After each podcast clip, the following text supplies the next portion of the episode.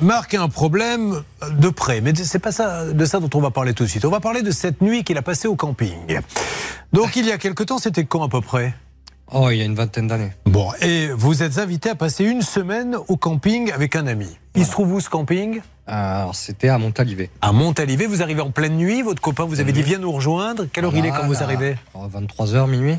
Donc vous ne savez pas où vous mettez les pieds. Exactement. C'est au petit matin. C'est au petit matin que j'ai compris où je mettais les pieds. Qu'est-ce que vous avez compris au petit matin Eh ben, que j'allais être euh, nu toute la semaine. Parce qu'il ne savait pas qu'il avait été invité dans un camping naturisant. Comme il est arrivé de nuit, lui, il est allé directement dans la caravane ou le mobilhome, Ah, ou Dans la, dans la tente. dans la tente. Et quand il est sorti de la tente, qu'est-ce qu'il a vu, à votre avis Petite dame. Digelé Des zigounettes passer devant sa tente. Alors la première, ça l'a pas impressionné. Il s'est dit, tiens, celui-là, il est gonflé. Mais quand on en voit deux, puis quatre, puis cinq. Non, s'y fait. Oui. Et du coup, vous êtes mis tout nu pour la première fois. Eh, ouais. Et alors, quelle pas est de choix. l'impression de se mettre tout nu Euh, en fait, c'est vous que.